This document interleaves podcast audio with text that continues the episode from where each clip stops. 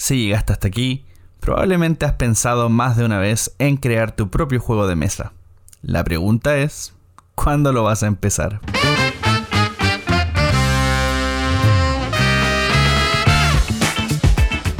Soy Lorena Mancilla y estás escuchando Manual de Supervivencia Lúdica, un podcast de David donde conversaremos sobre juegos de mesa, rol y realmente cualquier cosa que quepa en tu ludoteca.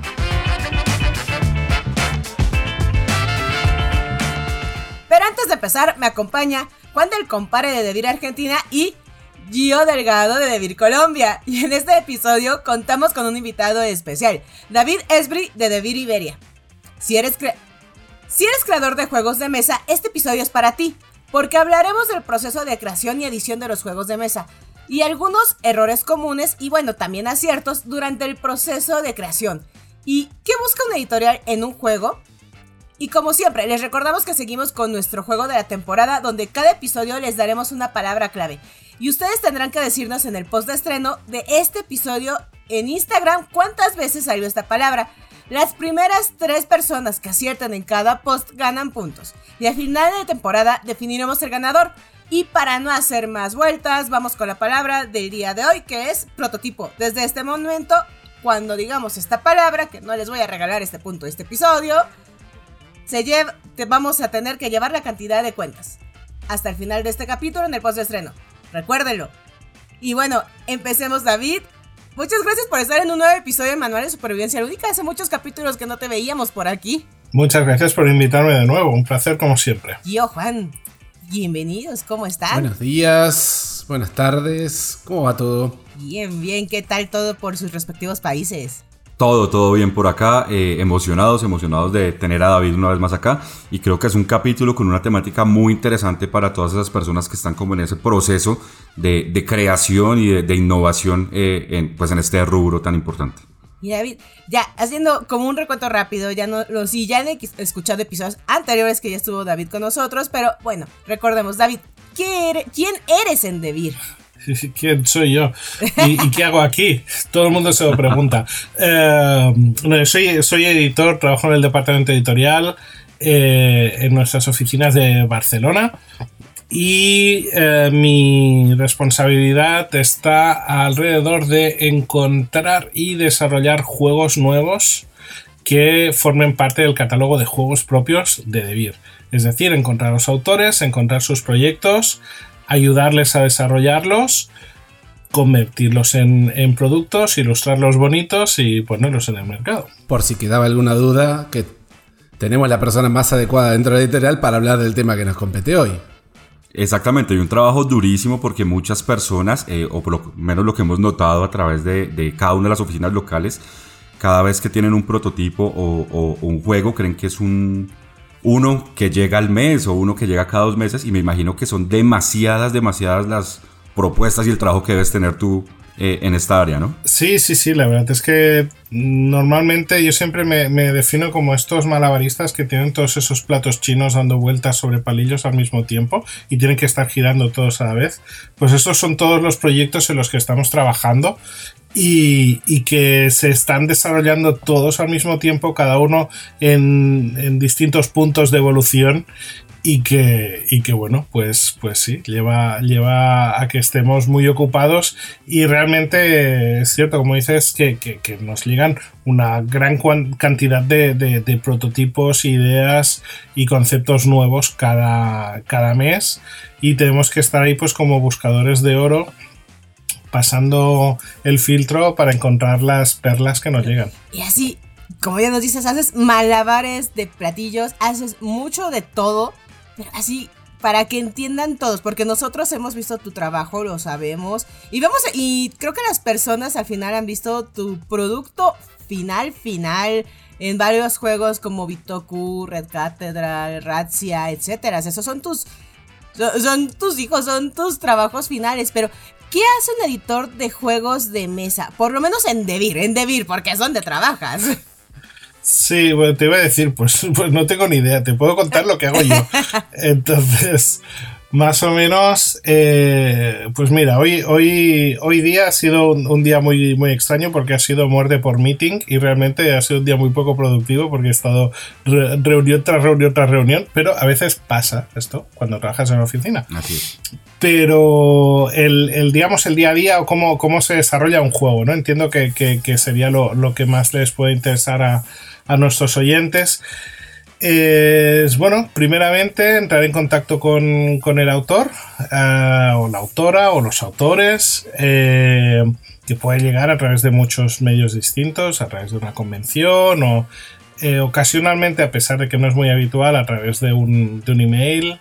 En plan, he hecho este juego. Esto no suele. Bueno, es, es un poco más difícil, pero a veces ocurre.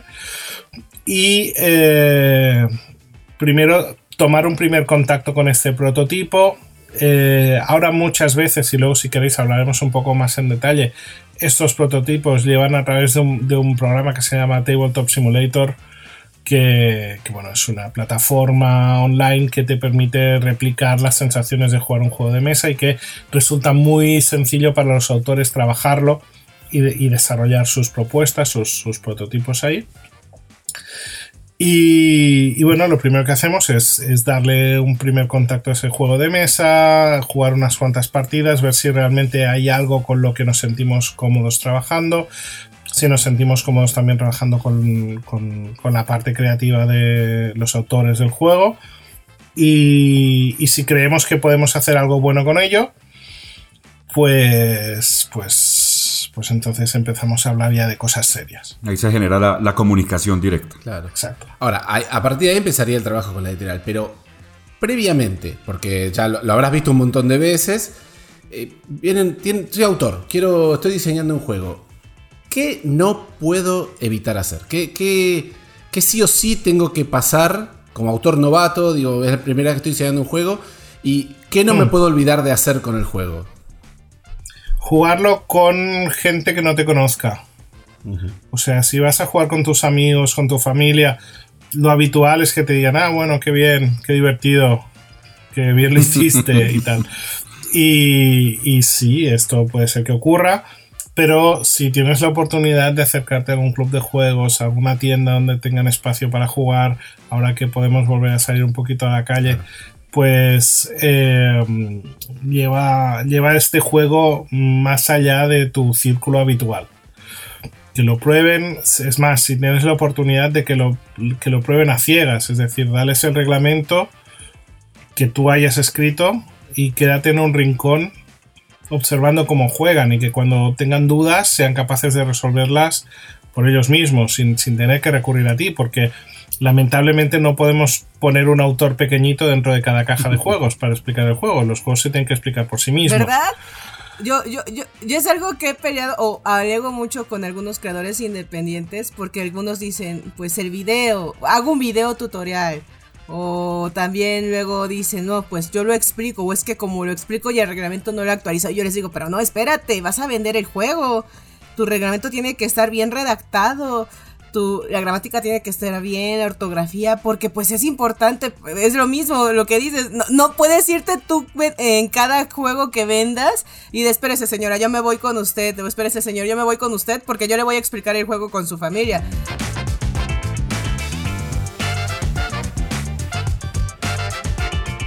Sí, eso, eso de hecho... Eh, eh, la, disciplina de crear un buen juego y la disciplina de crear un buen eh, reglamento son cosas completamente distintas. Y me he encontrado con reglamentos escritos de, proyectos por publicar de autores reconocidísimos mundialmente que no se entienden nada. Y, pero bueno, ahí es donde entra el, editor, digamos, que, trabaja con el autor y pule este reglamento hasta hacerlo eh, comprensible y digerible eh, por, otros seres humanos. Ah, es un arte totalmente distinto. Sí, totalmente. Pero sí es bueno que el, que el autor pase como mínimo por ese proceso de, de, tomar la distancia y decir, vale, pues jugad al juego, aquí tenéis los componentes, aquí tenéis las cartas, lo que sea, y leed este reglamento y jugarlo. Si luego pues hay una catástrofe o alguna cosa que realmente no se entiende, pues intervienes y tomas nota y lo, y lo corriges para la siguiente prueba que vayas a hacer con, con otra gente distinta lo que sea. Y bueno, y digamos que esto es una, una primera prueba que, que, que, resulta muy útil de cara a empezar a foguear tu, tu proyecto. Ahora, eh, perdón, pero objeción número uno que escucho de todos los autores cada vez que vienen, que, que los veo ahí con un, con un proyecto. Me lo van a robar. ¿Cómo lo voy a mostrar por afuera de mi círculo de confianza? Eh, Sí. ¿Qué le podemos decir a esos autores? Porque está bien, entiendo el miedo, pero hay que, hay que vencer esa barrera de alguna manera.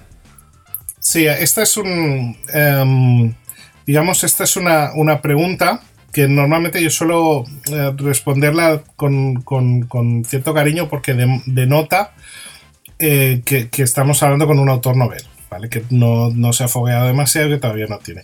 Hay una serie, hay un, hay un libro que me, que me regaló Xavi hace años que em, ahora mismo no puedo recordar el título, pero tendría que buscarlo. Eh, igual intento ponerlo para que pongamos el Cairo o el título, lo que sea, para que la gente lo pueda buscar. Y que realmente vale la pena por una página en particular que habla de los, los 10 errores clásicos de, de- de los autores noveles. ¿no? Es en plan, este juego va a ser el próximo Monopoly. O, o nos vamos a forrar con esto, lo que sea. Esas son las típicas eh, cosas que sueles escuchar de autores muy noveles, ¿no? Oh, pues a mis amigos les encanta, lo que decía antes.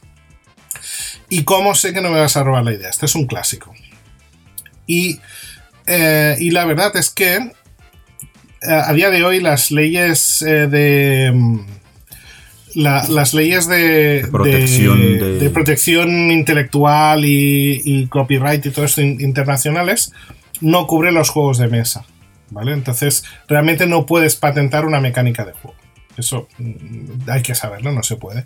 Y lo que yo siempre digo también es que en el momento que utilizas un dado, estás utilizando un invento que, que- tuvo otra persona. ¿Vale? Con lo cual, realmente, pues es difícil muchas veces encontrar la frontera. Entonces, ¿cómo sé que no me va a robar mi idea? Si tú vas a una editorial eh, seria, para empezar, esa editorial seria, pongamos por ejemplo The Beer, si tú has tenido una buena idea y a mí me interesa esa idea hasta el punto de quererla publicar, me interesa que estés contento conmigo, porque seguramente si has tenido una buena idea, es posible que tengas una segunda buena idea. Así que me va a interesar que seamos amigos. No, no te voy a robar tu idea, porque mm, pues, tal vez, no sé, es que tampoco tiene mucho sentido. Y por otra parte, em, enseña ese juego al máximo de gente posible. O sea, la, la industria de los juegos de mesa, siendo lo que es, no es una industria tan grande. O sea, año tras año, cuando vamos a ferias, Gen Con Essen y demás, eh, vemos muchas caras conocidas, nos vemos siempre los mismos. Entonces, eh, es una industria muy sana, es una industria muy honesta. Y, si en algún momento aparece alguna, alguna manzana podrida, digamos, se detecta muy rápido. Entonces, realmente es eso, enséñale tu juego al máximo de gente posible, pruébalo, juégalo, que todo el mundo sepa que lo has hecho tú, cuélgalo en las redes, estoy trabajando en este juego, bla, bla, bla, y que no quepan dudas. Así es. Dicho esto, puede ocurrir que hayan ideas parecidas. Entonces, a mí muchas veces, cuando, antes de que me enseñen un juego, normalmente digo, cuéntame un poco de qué va. Porque si ya me empieza a sonar de que es algo con la que ya estoy trabajando, le voy a decir, vale, para aquí, no me cuentes más porque yo ya estoy trabajando en un proyecto parecido. Y igual resulta que luego pues salen dos juegos que se parecen. Pero eso es, es bastante inevitable. Pero en cualquier caso, si tú estás haciendo una cosa propia tuya, eh, pues eso, que la conozca el máximo de gente posible. Hay, hay algo que yo recomiendo acá cuando nos contactan también ese tipo de autores y es eh, que jueguen mucho otros tipos de juegos. Porque precisamente hay muchas personas que creen tener una idea eh, nueva, propia, pero en el momento que la presentan, lo que tú dices, uno empieza a, a encontrar esos, esos juegos que son muy parecidos y puede que lo que te digo, él, él diga, esta es mi idea y yo me la inventé, pero casualmente pues hay muchísimas miles de probabilidades que el juego se parezca mucho a otro que ya existe o en tu caso que ya te hayan presentado un prototipo también que se parezca mucho, entonces ese va a tener como la prioridad también. Sí, además hay un, hay un fallo habitual, ah, no diría fallo, ¿no? Pero sí que una, un vicio habitual es la gente que empieza a moverse por los circuitos de, de creadores de juegos. Que eh, por un lado es, es muy positivo el hecho de que se juegan muchos protos los unos de los otros. Se juegan los prototipos. ¿Proto vale para el concurso, Lorena? Si dicen proto, ¿lo cuentan? Sí. ¿O No. mejor prototipo? No, tiene que Ah, ser ¿no? prototipo. Vale, vale. Ya regalamos Ah, una más. vale, vamos a aclararlo para que no haya dudas, ¿eh? Vale, Tiene que ser prototipo. Pero yo, yo les estoy contando mentalmente en plan Rainman y no, esto no sé si me cuenta o no. No, olvídate. Bueno, pues decía eh, que cuando eh, muchos autores noveles, cuando entran en el, circuito de, de- de- probar prototipos de otros autores y- y- y todo eso, muchas veces se emborrachan y se quedan atrapados ahí y durante mucho tiempo solo juegan juegos que no, que no han sido publicados todavía. Y eso está bien porque, pues eso, ves muchas ideas y hay un diálogo con los autores y tal y cual, pero también te pierdes un poco qué es lo que está pasando ahí fuera. Te estás perdiendo cuáles son los juegos que realmente se publican y cuáles son los que realmente se van a publicar. Es decir, es importante mantener el pulso de- del mercado y ver qué tipo de juegos se están jugando, si, y para tanto para coger ideas por un lado como para como para evitar hacer lo mismo que está haciendo otra gente. Así es. Y en ese, digamos, en ese camino que has recorrido, ¿cuáles son los errores más comunes que, que has visto que se presentan a la, a la hora de, un cre- de la creación de un juego de mesa? Ah, pues muchas veces que no se ha testeado lo suficiente. Entonces, esto es importante eh, recalcarlo, que es que hay que jugar muchas veces con muchas personas distintas, viendo muchos escenarios distintos y ver qué, situaciones someten a, tu juego al estrés, ¿vale? Por dónde se rompe. Muchas veces eh, esto es un mal vicio, por ejemplo, del TTS, que, la gente que, que testea mucho los juegos por TTS o solamente los testea por TTS eh, pueden olvidar que esto al fin y al cabo va a terminar siendo un objeto físico. Dicho esto, hago un pequeño paréntesis. No es trabajo del autor pensar demasiado en cosas de edición. ¿Vale? No, no, no nos tenemos que volver locos porque no, es su especialidad. Bastante tienen con hacer un buen juego. Pero, eh, pues muchas veces ocurre que cuando le dices al autor, vale, de acuerdo, lo hemos visto en TTS, ahora tráeme un prototipo físico que podamos jugar en la oficina o en la feria, donde sea. Y entonces es cuando empiezan a tener los problemas, porque yo qué sé, pues el pixel lo aguanta todo. Entonces, si en un tablero le pones un río de cartas de 14 cartas, el TTS se lo come, no hay ningún problema. Pero eso luego tienes que convertirlo en un tablero de juego que quepa dentro de una caja más o menos normal. Y, y claro, una, una carta al lado de otra multiplicado por 14 son muchas cartas. Una cosa graciosa que me pasó una vez, como anécdota, eh, un autor mm, me trajo un juego, bueno, tenía un juego en TTS y le dije que lo, que lo, lo- imprimiese, lo trajera en físico para poderlo probar. Y, lo hizo con poco tiempo, lo imprimió esa misma mañana y claro, las cartas que él había diseñado para el prototipo de TTS que le funcionaba súper bien en pantalla, cuando las, las imprimió a tamaño real eran una cosita como de, de 2 centímetros cuadrados. ¿no? Entonces, claro, eh, él mismo se dio cuenta que ahí no estaba funcionando bien el, el- el- diseño de- de- del juego que estaba haciendo, ¿vale? Porque realmente no, no, no cuadraba. Entonces es eso, trabajo con, trabajo con TTS porque eso es muy cómodo para hacer muchas iteraciones y cambios y, y pequeñas sutiles cambios. De vez en cuando convierte eso en un prototipo físico y juégalo en una mesa y juégalo con mucha gente. Yo creo que estos son eh, los errores a evitar o la manera de solucionar dichos. Sí, primero que ya en esa parte, una vez, digamos, el juego esté adentro, ya el equipo como tal de la editorial se encargará de, de- de acomodar eso, como dices tú, dentro de una caja, de ajustar tamaños, diseños, ilustraciones, pero lo importante es que la mecánica del juego quede clara en la presentación de- del prototipo. Correcto. Yo Esta es la te, idea. te meto una pregunta, porque hace un rato veníamos hablando de, bueno, de, de jugar otros juegos y demás. Y me fui, mi cabeza se fue pensando para el otro lado. Sino como cuando un, viene alguien con un prototipo y dice, este es el nuevo Catán. Sí. Y vos ves que es Catán, pero mejorado, porque para él está mejor de esta manera. Le agrega una o dos mecánicas, pero no deja de tener ese, ese sabor. Digo, Me dirás si has visto muchos de estos, pero me parece que, o por lo menos lo he escuchado varias veces de, de autores nobles, como que lo único que hacen es tratar de mejorar Modificar, un poco, mejorar. modificar un poco, que como ejercicio me parece súper válido, pero digo, pretender publicar un juego que ya está publicado con una ligera modificación es como, ¿estamos reinventando la rueda o pasa eso tan seguido? a, a veces ocurre y incluso también puede ser que, que- que esto te llegue a colar por el- porque se publican muchos juegos y conocemos muchos de ellos, pero no los conocemos todos y es posible que, que algo así ocurra. Eh, claro, básicamente yo creo que esto es un, como dices tú, es un, es un ejercicio intelectual interesante, pero a la hora de la verdad no te va a llegar muy, no, no vas a llegar muy lejos con eso, porque porque es eso, o sea, ya ciertos juegos de éxito ya, ya existen y ya funcionan por eso. Eh, una manera de, de, de- darle la vuelta a esto es que es pensar que los juegos no dejan de ser mm, cada vez más aglomerados de mecánicas distintas que funcionan. Le pongo un poco de deck building, un poquito de colocación de trabajadores, con, con- esta vez no le pongo dados, pero voy a ponerle un motor de, de cartas que me va a randomizar determinadas cosas del juego. Pues seguramente, pues la colocación de trabajadores ya existe desde Stone Age y seguramente algún otro juego. Y el, y el deck building desde Dominion y tantos otros juegos.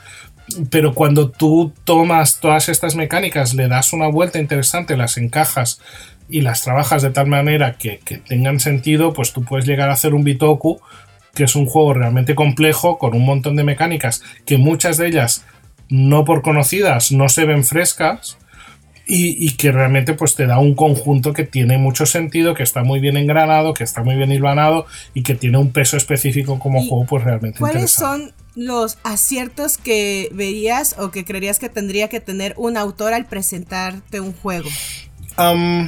Muchas veces el- los autores intentan eh, como mucho... ¿Cómo, explicarlo?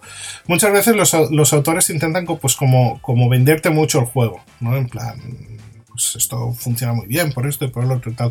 Pero al fin y al cabo mm, les pasa lo mismo que cuando yo voy a ofrecer nuestros juegos a otras editoriales como licencias, para que los traduzcan al alemán, al francés o lo que sea. El juego realmente no depende de lo bien o de lo mal que tú lo vendas como, como el editor o como en este caso el autor del juego. El juego se va a defender solo. Se va a defender por sí solo. Se va a defender por sí solo en el momento en el que yo me lo lleve a la oficina y lo ponga en la mesa con, con mis compañeros y hagamos una prueba y veamos si nos divertimos jugando o no.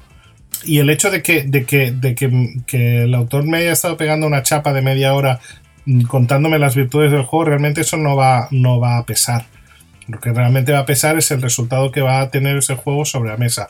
Y aquí, pues claro, nos exponemos a muchas cosas, que, pues que no tengamos un buen día o que estemos distraídos por lo que sea y eso puede lastrar la experiencia de juego. Pues sí, puede pasar, puede pasar, pero, pero es así. Em, ¿Qué más? Em, cosas buenas que, puedes tener, pues ser flexible a la hora de presentar el juego. Muchas veces, pues vienen, no, no, este juego va. Yo he hecho un juego acerca de. No sé. De la película. Yo qué sé, de la película. La última película de Batman. Y este es un juego perfecto para la última película de Batman. Y yo me alegraré y seguramente me lo pasaré muy bien jugándolo, pero no voy a publicar ese juego porque yo no tengo acceso a, a la licencia de. Batman. Y a no ser que realmente yo vea que, que eso es merece la pena el esfuerzo de meternos en el jardín de la licencia, pues es posible que este juego ya salga, mm, esté jugando con una mano atada a la espalda, por el hecho de ser un juego demasiado vinculado a un tema. Lo mismo con el tema de las ilustraciones. Eh, claro, mm, en Debir tenemos un, un estilo editorial muy concreto a nivel de arte que, que no, no deja de verse viciado por el hecho de que yo he sido ilustrador muchos años y entonces sé qué es lo que quiero exactamente con el arte de cada juego. Entonces, eh, claro, no, es que este juego lo ha ilustrado mi, mi primo, mi vecino, mi lo que sea. Bueno, pues que igual, igual resulta que no es suficientemente bueno. Tu juego es fantástico, pero es que igual el arte que me quieres que lo acompañe, pues no da la talla. ¿Estás dispuesto a- a continuar el viaje sin, sin el artista que tú elegiste. Eh, pues es una cosa que también mm, no pasa nada. Está bien que los, que los autores pues busquen recursos, pero yo les aconsejaría que no inviertan demasiado en arte porque con un 90% de seguridad la mayoría de, editores van a querer cambiar ese arte. Y para hacer un prototipo con hacer eh, buscar imágenes por Google, utilizar clip arts, lo que sea, mientras quede claro lo que estás intentando mostrar, es más que suficiente. Luego el aspecto gráfico ya se trabajará. Sí, yo también he visto también un poco de, pues no sé si sea la palabra correcta, pero podría ser un poco de soberbia, digamos, en, en, en esa primera presentación que se hace cuando eh, cuando te lo presentan y tú haces ciertas recomendaciones, puede ser lo que tú dices en cuanto al arte o cuando estás viendo que de pronto una mecánica no funciona bien en el juego y le, sugieres que podría cambiarla por otra cosa y, a veces se, se, indisponen, se molestan un poco y, creen que uno lo hace simplemente por no ayudar y ellos quieren publicar su juego como ellos los ven y punto. Entonces, en, eso caso, eh, en esos casos uno como que mejor da un paso al costado y le dice, si lo quieres publicar así, dale pues por tu cuenta, pero pues si va a pasar un primer filtro y no quieres aceptar ciertas recomendaciones, pues no, no podemos hacer nada ahí.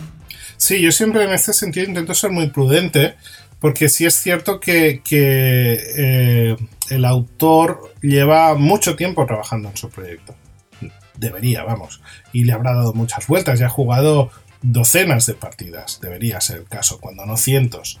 Y, nosotros estamos dando una opinión en frío después de haber jugado una partida o a veces ni siquiera una partida entera. Después de unos turnos vemos que la cosa no funciona, ¿no?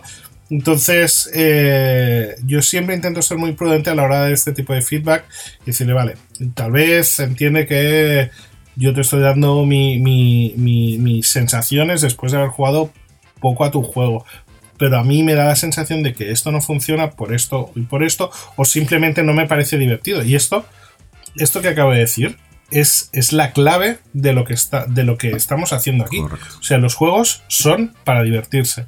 Y hay juegos que funcionan mecánicamente estupendísimo, que, que, que, todo encaja, que todo funciona, pero que son un tostón, que son un rollo porque parece que estás haciendo la declaración de la renta. Entonces, eh, Claro, tal vez no es eso lo que la gente espera cuando se compra un juego de mesa. O tal vez no es el tipo de juego de mesa que a mí me atrae o que yo me apetece publicar. Y es muy respetable porque hay mucha gente que disfruta haciendo, jugando y haciendo este tipo de juegos. Fantástico. Por suerte, el mundo de los juegos de mesa es grande y hay un montón de editoriales eh, que, seguramente pues mm, deberán encontrar su lugar en, otros lugares, ¿no? En, o en otros sitios. Pero sí, una cierta predisposición a recibir feedback es imprescindible, porque todo el mundo va a opinar. Y si no opino yo, que soy el editor que te va a poner el primer filtro, si te va a opinar el, un tipo en Wisconsin que va a jugar tu juego y va a postear en BGG que este juego le parece tal y cual. Y, y, una vez llegado a ese punto ya es demasiado tarde. Sí, si no haces caso a lo que te, te aconseja el editor, el mismo mercado, una vez esté publicado el juego, es el que te, te lo va a castigar. Claro, y ojo, el editor se puede equivocar, ¿eh? O sea, yo, me, equivoco a menudo, pero, pero también la experiencia es un grado y nos sirve para, para apoyar y para ayudar. además, teniendo en cuenta a los nuevos proyectos. Teniendo en cuenta esto que decías, que puede no resultarte divertido, pero puede resultar divertido a otra gente. Por ahí es tipo, mi feedback eh, vale, o sea, yo siempre voy con, esa, con esa prudencia que vos decís al momento de dar un feedback de un prototipo, diciendo, a mí esto, por esto, por esto y por esto. Y si te sirve de, marco de referencia, este tipo de juego me gustan a mí, este tipo de juego a mí no me gusta. Entonces, por ahí, en ese feedback, decirle, si vos estás orientado hacia los party y tu juego es complejo, me parece que no estás orientado. Ahora, me gusta porque no es party, o me gusta porque es party, o ese tipo de cosas, pero orientalo porque puede ser divertido para otra gente. A mí no. Y te explico por qué. Claro, o sea, tenemos la suerte de que DeVir es una editorial muy ecléctica a la hora de, publicar juegos de mesa y tenemos desde juegos infantiles y parties hasta wargames. Eh, a mí particularmente no me fascinan los juegos de identidad eh, oculta no es mi estilo de juego, yo no disfruto, pero soy suficiente, tengo suficiente experiencia y tengo, creo que, ese nivel de, profesionalidad para identificar un juego de identidad secreta bueno y, si realmente está bien, pues eh, pues intentar eh, publicarlo. una cosa es lo que nosotros veamos a nivel particular y luego a nivel profesional, ¿no? Sí, a mí me pasa mucho también y siempre trato de dar su opinión. Te digo, como Debir, puedo decirte esto, esto y esto son las condiciones, pero a modo personal te recomiendo tal cosa. Ya tú decides cuál de las dos opiniones tomar. Obviamente, eh, acatando, digamos, lo que es un proceso, pero tener en cuenta una opinión personal también depende mucho de los gustos que tenga uno. Entonces, también es bueno que él enfoque hacia quién va dirigido el juego y qué tanto vas a enganchar de ese, de ese nicho al que quieres apuntar.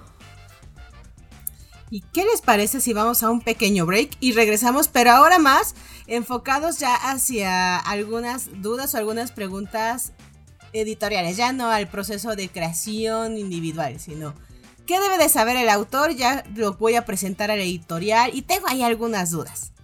Entonces vamos a un break y regresamos.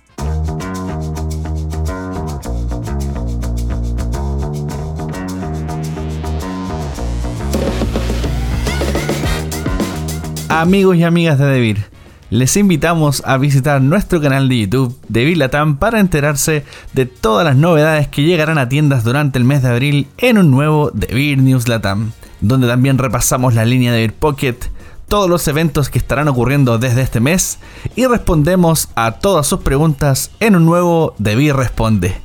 ¡Los esperamos!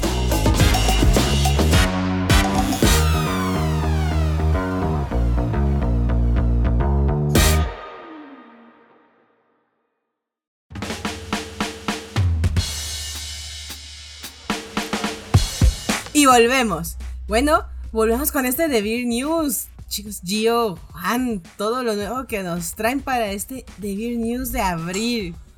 Está cargadísimo de sorpresas porque ya lo habíamos mencionado en el capítulo pasado. Eh, marzo, abril, mayo, junio está cargado de, novedades, de aquellos jueguitos pequeñitos para poder llevar a todos lados, llevar a todas las fiestas. Entonces, póngale mucho cuidado a este capítulo. Esos de Beer Pocket. Ya los he jugado, me gustan, me gustaron mucho. Mi favorito, la verdad, es Ouch. sí, lo, estuvimos presentando hace unas semanas en una feria en Madrid y, realmente pude grabar un vídeo a escondidas de una gente que lo estaban jugando y se estaban muriendo de la risa jugando a Ouch. Muy divertido. me lo presentaron primero como infantil, pero ya cuando lo jugué, no, es un juego genial para apostar y ver de repente hay una persona que tiene tan mala suerte y no tiene nada. Es, es genial, es un juego genial para apostar como adulto, yo creo. Yo, yo me voy con Biggies, pero bien también. Vamos ahí, todos, todos tienen algo que ofrecer para diferente público. Sí, sí, sí. realmente Walkie Talkie es el que de momento parece que está generando más, más atención y mucha risa y tal, pero realmente los tres son, son, son juegos muy, muy entretenidos y además totalmente distintos los unos de los Totalmente, otros, ¿eh? totalmente. Yo los, los, pude probar los tres. Y, o sea, primero empecé con un, un prototipo de Walkie Talkie y fue ah, ok, entiendo, entiendo de qué estaban hablando cuando hablaban de este juego. Y después cuando puse mis manos sobre el Ouch y digo, atención, atención con estos juegos también, ¿eh? No podemos decir, eh, todo viene atrás de Walkie Talkie. No, no, no, señores. Atención a los otros Pocket. Yo jugué con alguien walkie talkie a dos personas y dicen, ah, está tan bueno. Lo jugamos a cuatro ah. y lo seguimos jugando una y otra vez. Y dice, no está tan bueno, pero seguimos perdiendo. No, no le hemos ganado al juego. y lo sigue presentando a más personas y dice, no está tan bueno, pero jugamos walkie talkie. Y seguimos sin ganar el juego, ¿verdad? Así, pero, tú siempre haces una puntuación, luego tú compites contra tu propia puntuación. realmente su no está tan bueno es porque no le ha ganado el juego por más de 15 puntos. Porque nos quedamos con ah, muchas cartas en la mano y eso no ayuda. O sea, está, bueno y todavía le quiere ganar por más puntos. Pero la verdad, los pockets es para todo el público y se pueden llevar fácilmente a todos lados. Entonces, la verdad están muy buenas y ya próximamente estarán en todos los países. Aguanta Argentina. Sí, bueno, tenganos un poquito más de paciencia. Nada, nada, dejemos de hablar de los Pocket. Volvamos al tema que nos. Volvamos al tema. Volvamos al tema. Pero bueno, ya hablando de los juegos propios de Devir y regresando ahora al proceso editorial. Bueno, los autores te presentan ya los juegos como un producto que ellos creen ya terminado. Ellos te dicen, ya, aquí está mi juego, mira lo que he hecho, este es mi tema, las ilustraciones, ¿cómo hablamos ya de las ilustraciones que te he hecho? Pero, ¿qué cosas no te les deben de sorprender cuando ya tú les dices, sí, quiero publicar tu juego, me interesa? Vamos a empezar a hacer tratos ya como editorial. ¿Qué no deberían de sorprenderse? Bueno, uh, realmente esto que dices no es muy habitual. Lo, no, lo, normal es que el juego esté un poco por terminar. O sea, cuando te llegan un juego totalmente cerrado y completo, seguro que, que, no va a ser así, que vamos a tener que trabajar un poco. Entonces, eh, claro, muchas veces eh, es en plan, bueno, te enseño el juego, enséñame qué es lo divertido, enséñame dónde está lo original. Y venga, va, vamos a trabajar juntos. Este, este proyecto me interesa, creo que, vamos a hacer algo ahí, que, creo que podemos hacer un buen juego de esto. Um, ¿Cuál es el proceso? El primer proceso normalmente es, eh, firmar el contrato con el, con el autor. ¿Vale? Entonces, esto sí es un, es un consejo general para todos los autores. En el momento que alguien se os ofrezca publicar un juego vuestro, tiene que haber un contrato de por medio. Tiene que haber un documento en el cual aparezca vuestro nombre, tenga que aparecer el nombre editorial y las condiciones en las cuales esto se va, se va a desarrollar, los royalties, etcétera, etcétera. Por un lado. Entonces, una vez eh, la parte aburrida está lista, viene otra parte aburrida, que es normalmente la espera. Eh, en estos momentos eh, estamos grabando esto en el día 22 de marzo.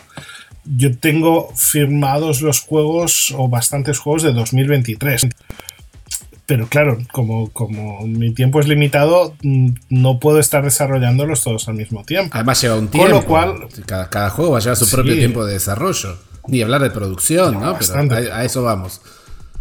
Sí, sí, sí, sí. Entonces, claro, normalmente el siguiente paso después de firmar el, con, el contrato es una larga, una larga espera en la cual, ¿qué pasa? Este tío no me dice nada, no oigo nada de Beer, no, no me están, están haciendo algo con, con mi juego. No, no, estamos haciendo nada con tu juego. Tu juego está sentadito en un cajón esperando, a, esperando su turno. Entonces, eh, llega el turno del juego. Vale, pues vamos a tomar el, el reglamento y vamos a, a, a, darle varias lecturas. Además, está bien el hecho de haberlo dejado una temporada ahí en, en barbecho, dejarlo marinando un poco. Eh, porque así, pues cuando lo tomas de nuevo, pues realmente lo haces casi casi con la mente en blanco, ¿no? Sin, sin, sin muchos recuerdos de, de, de que iba el juego. Entonces, lo primero es empezar a ordenar la información del reglamento. Decir, pues primero, eh, digamos que ya, ya, ya hemos hecho lo suficientes como para tener nuestro librillo de cómo hacer un buen reglamento. Primero hablamos de los componentes, luego hablamos del setup, luego el turno de los jugadores, luego detalles de los componentes, etcétera, etcétera. Pues bueno, vamos a ordenar toda esa información. Vamos a leerla una vez más, el autor la vuelve a leer. Eh, y vamos a intentar encontrar dónde están los huecos. Es trabajar mucho este, este documento de, de Word o este documento de, de, de, Google Drive en el que vamos a estar trabajando eh, de forma cooperativa con los autores y, a nivel de editorial, ¿no? Entonces, una vez tenemos el reglamento suficientemente asentado, eh, estamos hablando siempre de cómo opera David Esbri o cómo operamos sí, nosotros, sí, sí, viene el proceso de diseño de producción. Cuando yo pienso el objeto, es en, es en plan esto, ¿cómo, cómo, quiero que, ¿cómo quiero presentar este juego al mercado? ¿En qué caja lo vamos a poner? ¿De qué tipo de, de, de, de historia vamos a contar? ¿Vale? Porque a mí me gusta mucho que los juegos por muy fríos que sean, tengan algún tipo de narrativa. ¿Vale? Te, te, te, te, transporten a algún lugar, te transporten a algún mundo. Entonces, bueno, pues es eso. Y eso muchas veces se hace a través de, de, las decisiones de componentes. En plan, bueno, esto lo vamos a hacer de madera, esto lo vamos a hacer de cartón, vamos a hacer este tablero más o menos pequeño, vamos a hacer tableros personales o no a mí, por ejemplo, me gusta mucho que todos los elementos del juego queden ordenados en un sitio. De que cada cosa tenga un sitio donde colocarse. Esto de coloca las cartas junto al tablero. Pues esto me, me da una sensación de desorden, ¿no? Es mi, mi, mi, mi toque personal. Entonces eh, intento, pues más o menos, buscar un sitio para cada cosa, etcétera, etcétera. Eh, una vez empiezo a tener esto un poco claro, lo comento con el autor y entonces ya empezamos a buscar el, tema de ilustración, ¿vale? Ya sabemos el mundo, tenemos, tenemos la idea de qué historia vamos a contar y sabemos los componentes que tiene este juego y entonces ya buscamos ilustradores que, que nos puedan dar vida a ese mundo, ¿no? Entonces, pues una vez pasa esto, se hacen las ilustraciones. Luego, cualquier elemento de esto que queréis que entremos en más detalle, pues lo desarrollamos. Y luego pasa ya a diseño gráfico, que es cuando los profesionales de, esto pues toman todas las ilustraciones y le dan forma y hasta ya finalmente el proceso de fábrica. Yo por, e, he visto que en los últimos juegos vienen acreditados grupos de testeo. ¿Cuántas veces lo testeas con estos grupos de testeo? ¿Y desde cuándo ya empezaste a incluirlos? Bueno, el, como decía antes, el, playtesting es una, es una parte fundamental del desarrollo del juego. Y es una cosa que depende bastante del, autor. Es decir, nosotros como editorial tenemos un, nuestro equipo es, pequeño, ¿eh? O sea, no, no. De hecho, el equipo soy yo. Entonces trabajamos con, con, algunos agentes externos que nos ayudan, con, pues eso, prácticamente todo el mundo, eh, los distintos profesionales, correctores, traductores, ilustradores, maquetadores, todo esto es gente que no trabaja en DeVir, son, son, freelance. Entonces, eh, claro, el tiempo para poder dedicar a todo esto eh, tenemos que encontrarlo. Entonces, si es, si dependemos que la parte grande de testeo venga por parte del autor del juego. Es decir, que esté muy probado, muy testeado y luego durante el proceso de desarrollo eh, vamos a estar jugando con, los autores y, haciéndonos preguntas y encontrando todas estas dudas. Yo siempre que puedo juego el juego con, el, con, con, todo el mundo involucrado, con ilustradores, maquetadores, siempre que me es posible, porque también entiendan ellos qué sentido tiene cada una de las cosas que van a tratar. O sea, cuando le pido a alguien que me dibuje una loseta de una flor, tiene que entender para qué sirve esa flor. Porque según cómo, pues la va a dibujar de una manera o de otra. Y lo mismo el maquetador. O sea, si, si el equipo de maquetación pues entiende el significado de tal o cual icono, pues va a ponerlo de un modo determinado o no. Con lo cual, eh, sí es cierto que lo jugamos, lo jugamos bastante, pero lo jugamos ya a nivel de de, terminar de pulirlo. El testeo grande tiene que venir previamente de manos del autor. por ahí, ahí ya van eh, testeando en grupos más reducidos pequeños cambios que se le han hecho, ¿no? O por si cambiaste algo de la temática, o si cambiaste, estás haciendo el reglamento y decís, mm, esto vamos a cambiar un poco, y ahí se vuelve a testear, pero ya no es el testeo grueso, sino es un testeo más enfocado. Claro.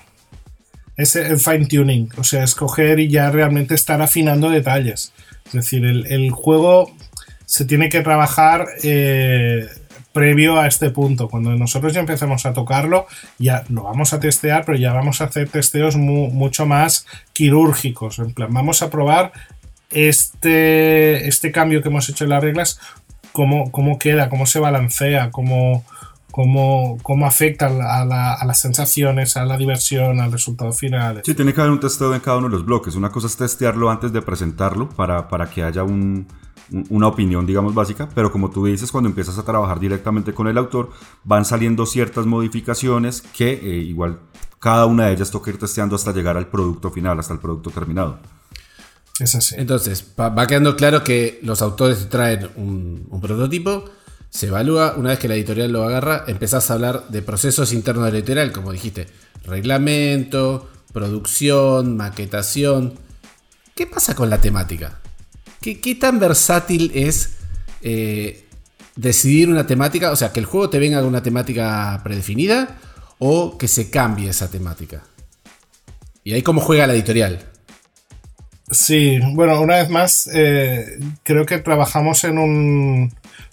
vamos a hablar de, mis locuras personales muchas veces, ¿vale? porque yo soy muy poco respetuoso en este sentido con las temáticas eh, originales, a no ser que sean excelentes o que realmente me aporten mucho.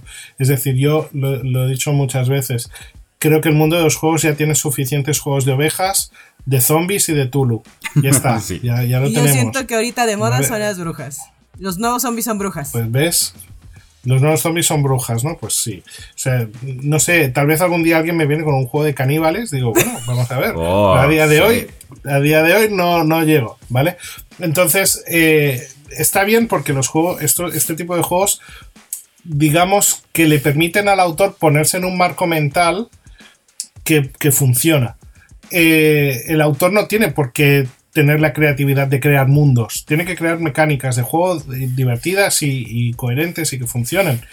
Entonces, eh, bueno, mm, ya está. Eh, a veces nos llegan juegos con unas mecánicas absolutamente alucinantes. O sea, este año vamos a publicar Lacrimosa, que es un juego ambientado en, en, bueno, tras la muerte de Mozart, el compositor eh, eh, vienés, que, que, que, bueno, que es solo el tema ya a mí me, me, volvió absolutamente loco cuando el autor me dijo estoy trabajando en un juego que se llama Lacrimosa y va de esto y dije bueno no me digas más quiero ser el primero en jugarlo y, y ya está y de, hecho es un juego que este año va a ver la luz y que, que estoy seguro que os va a sorprender muchísimo. Este ya venía eh, con la temática pegada y siguió viaje la temática. Un acierto absoluto la viña también es un juego que en su momento pues eh, claro era un juego que era totalmente inseparable tema y mecánica y además no solo era un, un, juego muy buen juego, sino que además la mecánica es muy interesante, es una mecánica muy accesible que, todo el mundo conoce, etcétera, etcétera. Dicho esto, pues, pues a veces llegan juegos con, con, mecánicas que o que no nos gustan o que creemos que les podemos dar otra vuelta para acercarla más a nuestros universos o nuestras ideas. Eh, Luna Capital, por ejemplo, era un juego de, especulación inmobiliaria. Era un juego que, bueno, pues en, los años 90 en España se construyó muchísimo, muchísimo, muchísimo, mucho más de lo que se necesitaba y quedaron infinidad de edificios a medio construir porque luego no se vendían los pisos. Y el juego básicamente iba de eso pero claro, era un tema tan local y tan específico que, era, que, que no, no, no, funcionaba y además era un tema muy poco sexy. Pero claro, cuando dijimos, bueno, pues vamos a darle una vuelta, vamos a ponerlo esto en, en, en, en el espacio, en la luna, y además vamos a darle este rollo setentero y tal, no sé qué, empezamos a darle vueltas al tema y terminamos sacando un juego que a nivel de tema, pues... O me, o, humildemente creo que es mucho más interesante que la, que la especulación inmobiliaria. Yo, yo no sé por qué tenía la, la, fantasía, o lo habré, no sé, escuchado en algún lado, que era originalmente un juego de jardines. Entonces me imaginaba las losetas con distintas flores. Este, sí, sí, podría sí, haber funcionado se llamaba Jardín perfectamente. Botánico. Claro. Se, se, llamaba Jardín Botánico y era, la premisa era que los ayuntamientos eh, querían sacar a concurso la, las zonas que se habían estropeado por la especulación inmobiliaria y que la gente hiciese ahí jardines botánicos. Bueno. Un gran Sí, giro. está, a ver, está bien. O sea, te, te, hace falta un tema para contar la historia. Pasa que igual hay otro tema que puede funcionar mejor.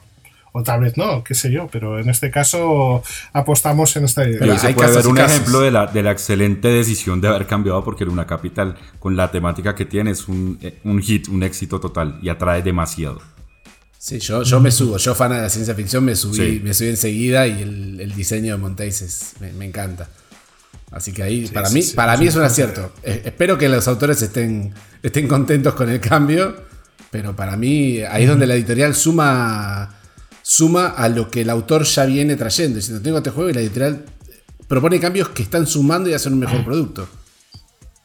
Claro, en su momento, eh, Silk, el prototipo original, era un juego de, de, de pastoreo de, de, ovejas, que como decíamos antes, en mi opinión, ya hay unos cuantos y ya está, y hay mucho dicho sobre pastores de ovejas. O sea, yo me puedo sentir identificado con un máximo de pastores de ovejas en, mi vida. No, no, no me veo, no me veo ahí. Pero claro, ahí es donde empezamos a crear este mundo de juego que, que, que, que estamos desarrollando y que, nos está dando tantas alegrías. De hecho, Silk fue el primero, Bitoku ha sido el segundo juego ambientado en este universo. Que, pronto va a tener nombre, seguramente. Por favor. Y que, y que y, y, que bueno de hecho ya este año o, o, tal vez este año ojalá este año vamos a tener bambú sí. y ya tenemos dos juegos más en, en, en cartera para, para cohabitar este universo. Uno de ellos, por cierto, diseñado por autores argentinos. Bueno, ¡Ay, ¿Qué, sorpresa! Juan? Eso, ¿Qué, ¿qué? Juan? No ¿Por qué no sabíamos. nos has dicho nada? porque era una sorpresa, no sé. Yo te iba a preguntar si, si ya habías dicho algo en algún Ah. lado. Si no, Nicolás lo cortará. bueno, ya lo hemos dicho aquí. No, ya hay novedad en este episodio. Bueno, Bueno. Bueno, vosotros sabréis cómo ponéis las tijeras por ahí. No, no, está bien. Este es un juego argentino. que- quedará ahí bueno, si bueno, David bueno. lo deja ahí. vale. Pues, eh, Bueno, pero por favor, pues sí, un sí, nombre. sí. Por favor, nombre. Estoy, estoy medio mareado así. The Beerverse, Silkverse.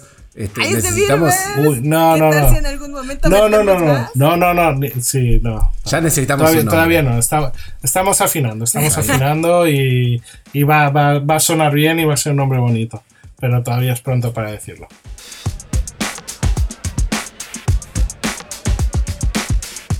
Hay, un tema que, eh, bueno, me salto un poco porque a, medida que va eh, surgiendo, digamos, la, la conversación que tenemos acá, me, se me vienen esas preguntas que me hacen los autores cuando nos presentan los prototipos o antes de presentar los prototipos que empiezan a preguntar cómo es el proceso. Y hay una pregunta que, que muchos, eh, digamos que lo más importante para ellos, es cuáles son los tipos de negociación que se manejan con las editoriales. Entonces me preguntan, bueno, yo hago un juego eh, y la editorial me lo compra o, es por regalías o cómo es el proceso de, la editorial con el autor. Bueno, esto eh, depende un poco de, varias, de varios factores. Primero, em, no, no es cierto, no depende, siempre es igual. Pero eh, hay ciertas cosas que sí que pueden variar. Me estoy expresando fatal, voy a volver a empezar. ¿Cómo es el sistema? Pues el sistema va por regalías, por royalties, ¿de acuerdo? Entonces, cuando se trabaja el, contrato, en este contrato te va a especificar el royalty. Es decir, te va a decir que tú vas a percibir un tanto por ciento de las ventas, ¿vale? Eh, dependiendo de las editoriales puede variar enormemente, puede variar desde el 4% del precio neto al 10% del precio neto y por ahí se te van a mover un poco los, los, el porcentaje de royalties. ¿Qué es el precio neto? El precio neto es el precio que la editorial vende al distribuidor. Es decir, no es el precio de venta al público, sino tienes que contar aproximadamente el 50% de eso. ¿vale?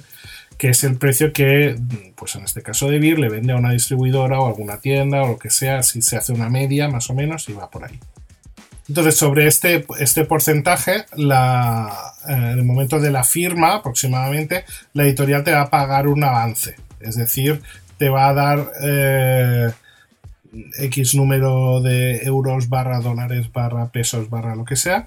eh, y eso va a cuenta de un avance de royalties. Es decir, eh, pues si tú vas a estar cobrando el 9% del precio neto de un juego de 20 euros, pues, pues yo qué sé, pues el 9% van a ser unos 90 céntimos por juego, ¿vale?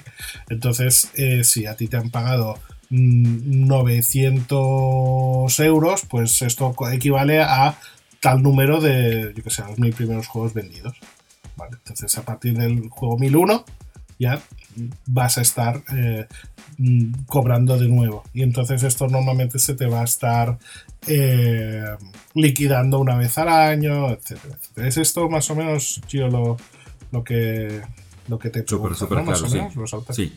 Sí. Yo, yo tengo una duda con respecto a las ilustraciones que hablabas de porque cada uno de los juegos de Beer sobre todo tiene una identidad propia de ilustración que va con el nombre, que va con el lore. Pero es como un poco el dilema del huevo o la gallina.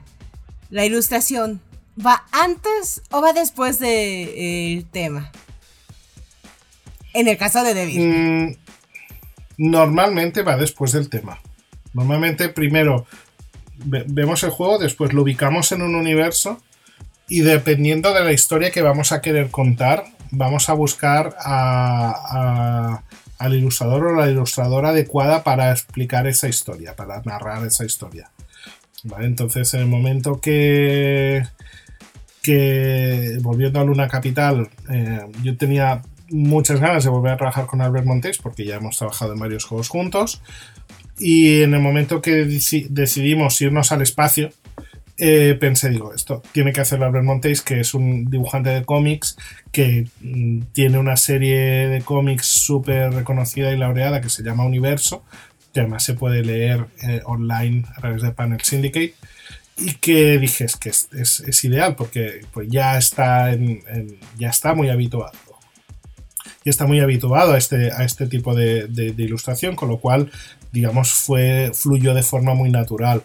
Eh, en el caso de, Bitoku, por ejemplo, que teníamos un juego que era, que, era la palabra es excesivo en muchos aspectos, que tiene un montón de cosas y tal, pues necesitábamos un ilustrador que supiese darle vida a esa frondosidad, a esa, esa abundancia que tiene el juego, ¿no? Entonces, Edu Biles, de hecho, se puso en contacto él a través del, del autor con nosotros ya nos conocíamos, pero realmente no lo tenía mucho en mi radar y él tuvo la iniciativa de, ponerse en contacto y ofrecerse para ilustrar Bitoku y realmente fue un acierto porque el trabajo que hizo fue, fue excepcional. Sí, el arte de Bitoku es hermoso, es realmente. Pero es cierto, la, frondosidad, yo creo que enfrentado al tablero a veces parece como que, marea, es, eso, ¿no? La, ubicar los distintos sectores, hay mucho trabajo, no solo de Edu, sino yo por lo menos lo que veo es de, diseño, ¿no? de que, los iconos sean entendibles, que las cosas están repartidas en el bosque. Hay muchas cosas que se tienen que conjugar para, lograr eso. Sí, realmente Bitoku fue un trabajo muy laborioso de, eh, de, disposición de la información. O una cosa que a mí particularmente me molesta son, son estos simbolitos de si juegas tantos jugadores, eh, ignora este cuadrito de aquí porque es como si no existiese. Claro, en un, en un juego, mm, digamos, más sencillo no es un gran problema, pero en un juego que tiene tal abundancia de, iconos, de espacios, de lugares donde ir, toda información sobrante molesta. Y, es importante pues, pues, pues acompañar la, visión de, del, del, jugador y que todo lo que coloques aporte a la experiencia del juego. Bueno, yo creo que este es un tema que, en el que podemos seguir avanzando y avanzando, pero digamos que ya para, para, ir cerrando eh, el capítulo, eh, y pues que todas las personas, todos esos eh, nuevos diseñadores, nuevos autores, nos dejen las preguntas en el, en el post de estreno de qué creen que se nos queda por fuera para poderlo preguntar en una próxima ocasión que podamos tenerte. Es en el, en, el, tiempo que tú llevas y los juegos que ya ha lanzado De Vir y estas negociaciones que ha hecho con autores, ¿Cuál es el, no sé, un top 3 o un top 5 de los juegos que tú digas que han tenido más cambios desde su presentación del prototipo hasta el producto final? Ya, ya hablamos un poco de Luna Capital en el sentido del cambio que hubo en, la temática, pero ¿cuál es tu top 3 de los que crees que tuvieron muchos cambios? Bueno, Bitoku fue por su complejidad un juego que se estuvo ajustando, sobre todo a nivel de reglas, hasta el último minuto. El ilustrador tuvo muchísima paciencia con nosotros porque le hicimos hacer un montón de iconos distintos. La gran mayoría se utilizaron, pero a veces hubo trabajos y horas que realmente no, no terminaron viendo la luz. Eh, The Red Cathedral era un juego que, tal como vino se suponía que tenía que estar listo, pero tuvimos que trabajarlo bastante. Em, qué sé yo, realmente me cuesta, ¿no? Porque yo muchas veces hago... Em, una, vez cierro una carpeta me cuesta mucho volver atrás y, volver a abrirla, ¿no? Entonces, por ejemplo, Polis fue un juego que, tuvimos mucho, mucho trabajo en el, en el redesarrollo del reglamento, porque era un juego que ya existía, que tenía unos años, entonces volver a actualizar ese reglamento y hacerlo legible y hacerlo más entendible, pues fue un trabajo bastante importante y que y creo que pues se notó, ¿no? Pero, pero bueno, eh, es, cuesta, cuesta un poco hacer este, este top 3. Una pregunta del arte de Polis. ¿Polis es un lienzo? ¿El arte de la portada? Sí, es un, es un óleo. Está demasiado bonito. Sí, sí, es como es, un, es una portada de Enrique Corominas, que también es el, ilustrador de la portada de, de Lacrimosa. Y en ambos ah, casos son, son cuadros al óleo absolutamente bueno, impresionantes. Están muy, muy bonitos. El de Polis por lo menos, porque también cuando lo pones en la parte de atrás del tablero, se ve todavía más el arte. Y si se alcanza a ver un poquito que podría, se ve como las pinceladas que tiene un óleo. Y es como de, ¿esto es un óleo de verdad? Acá yo estoy en, la oficina modificada, como ven ustedes que no los que estén escuchando el podcast, pero este, verán que tengo las paredes blancas atrás, así que necesito empezar a buscar algunos óleos de estos para decorar la oficina. Este, no, sabía, no sabía lo de lacrimosa, también me, va a tentar, ¿eh? Me va a tentar. Sí, sí, es preciosa realmente la portada. Muchas gracias, muchas gracias David por darnos toda esta información para todos los que estén creando ahí sus prototipos de juegos de mesa, porque creo que les has dado muchos tips para cómo presentarlo a editoriales o si ellos quieren ser su autopublicación también, cómo poderse estructurar, porque creo que eso es el principal problema de ellos. Bueno, quiero hacer un juego, ¿cómo es lo que hago? Y bueno, David, ¿qué quisieras decirles a ellos que están creando su juego, que a lo mejor ya lo empezaron? ¿Qué consejos quisieras darles por último? Jugadlo, jugad mucho, jugad a muchas cosas, probad su juego. Si no funciona, lo ponéis en un cajón y empezáis con otro. Tal vez volveréis al primero en algún momento. Y, y, nada, seguid con ello. La, la, industria es grande, hay lugar para mucha gente, con lo cual si hacéis un buen juego, tarde o temprano va a ver la luz. Bueno, y hago una aclaración porque creo que, es importante y no lo hemos mencionado, que igualmente hay unos filtros. Entonces, si estás creando tu juego, si ya tienes un prototipo, preséntalo, eh, bueno, y, quieres hablar con, con Devir, eh, preséntalo en tu oficina local, que es el primer, el primer paso, digamos, para, para poder entablar, digamos, algún tipo de, conversación. Entonces, ya sabes, Devir Colombia, Chile, México, Brasil, Argentina, eh, Iberia y Américas para todos los países que, tiene Américas entre sus brazos. Sí, así cada oficina lo revisará y ya sabrá hacerlo llegar. Porque ese es como el primer filtro antes de saturar al pobre de David con más trabajo. Exactamente.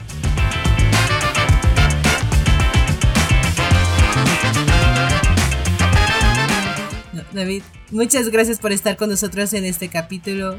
Juan, Gio, muchas gracias por acompañarme en esta práctica que fue muy interesante para conocer más de todo el trabajo que haces día a día, David, que sí, sí haces muchos malabares con diferentes platillos. Qué buena definición, muy buena definición. Sí, la dijiste desde el inicio y ya por más que lo decías desde... Sí. Es la mejor definición. Bueno, muchas gracias a vosotros de nuevo por haberme invitado y siempre un placer. Y, nada, ah, seguiremos haciendo juegos para que los podáis, para que los podáis jugar y siempre con los ojos y los oídos bien abiertos para encontrar el próximo, el próximo título de Devil. Así es. Estamos esperando también los próximos juegos que tienes por lanzar.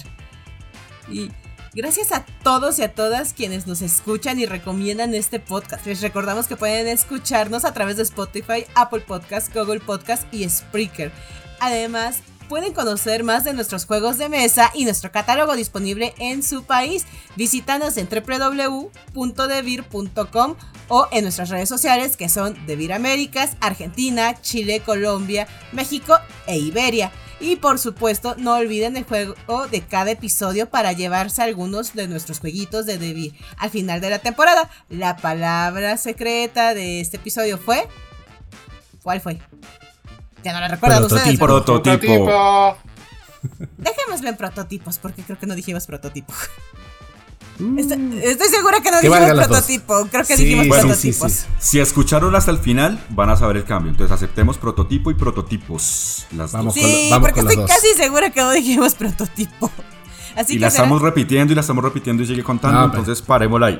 la paramos hasta ahí. Prototipos, prototipo, contó y ya. Desde este momento ya no cuenta.